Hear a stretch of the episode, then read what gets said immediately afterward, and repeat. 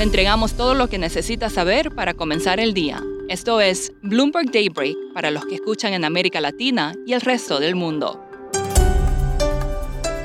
Buenos días y bienvenido a Daybreak en español. Es 28 de abril de 2022. Soy Eduardo Thompson y estas son las noticias principales. Los mercados siguen atentos a los resultados de empresas tecnológicas. Las cifras de Meta, la matriz de Facebook, sorprendieron positivamente ayer y sus acciones subían hasta un 19% en el premercado. Pinterest también tuvo buenos resultados arrastrando a Snap al alza. Hoy es el turno de Apple, Amazon y Twitter.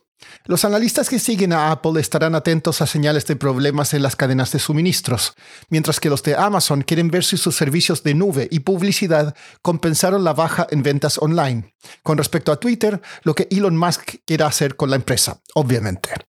Ucrania dice que Rusia intensifica su ofensiva en el este del país. Joe Biden enviará una propuesta al Congreso para proporcionar armas y ayuda humanitaria a Kiev hasta septiembre.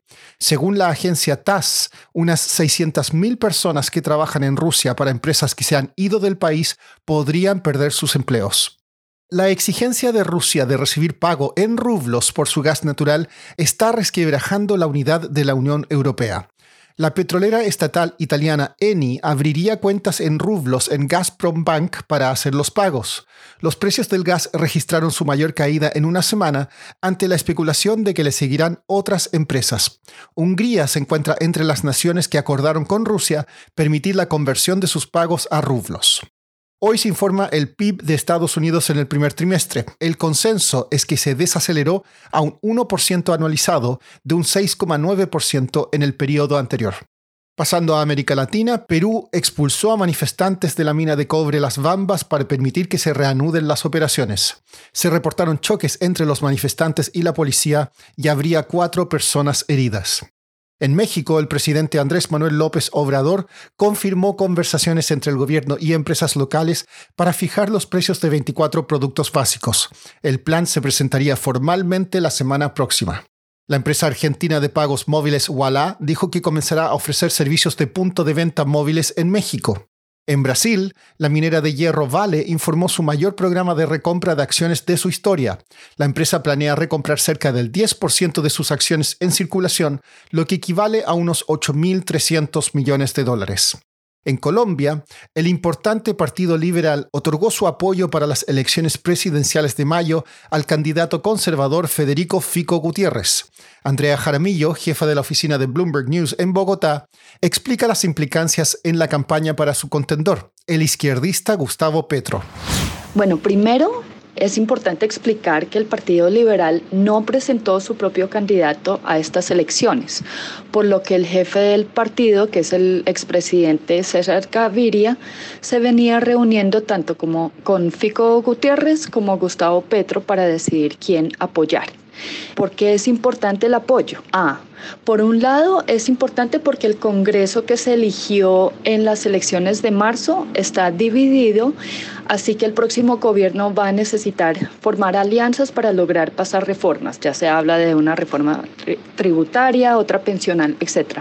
Y en el caso del Partido Liberal, ellos lograron un importante número de escaños, tanto en el Senado como en la Cámara, entonces su apoyo es fundamental el otro punto muy importante es que el Partido Liberal tiene una maquinaria efectiva en movilizar los votos en las diferentes regiones del país. Entonces, además del voto de opinión, es esencial estos votos en las regiones para determinar finalmente quién va a ganar la presidencia de Colombia.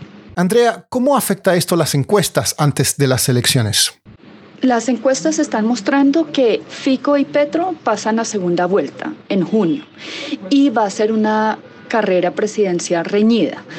El apoyo del Partido Liberal definitivamente es una gran noticia para la campaña de Fico. Ahora, hay que tener en cuenta que el Partido Liberal está muy dividido en sí. Están unos por, el, por un lado apoyan a Fico y otros van por Petro. Entonces, diga lo que diga el jefe político, que es Gaviria, el desafío en este momento es lograr que el partido se una y dé un apoyo efectivo a Fico Gutiérrez. En el caso de Petro, él ayer lamentó que Gaviria no lo haya apoyado a él, pero él igual hizo un llamado para que la base del partido lo apoyen. Por último, la deforestación tropical genera más del 7% de las emisiones globales de dióxido de carbono, aproximadamente la misma proporción que toda la población de India. Un nuevo análisis encontró que el mundo perdió selvas en 2021 a un ritmo equivalente a unas 10 canchas de fútbol por minuto. Eso es todo por hoy. Soy Eduardo Thompson, gracias por escucharnos. Para conocer todas las noticias que necesita para comenzar el día, revise Daybreak en la app Bloomberg Professional, donde puede personalizar las noticias que desee recibir. También puede suscribirse a la versión solo audio en Spotify, Apple Podcasts o la plataforma de su preferencia. Eso es todo por hoy. Escuche de lunes a viernes Bloomberg Daybreak.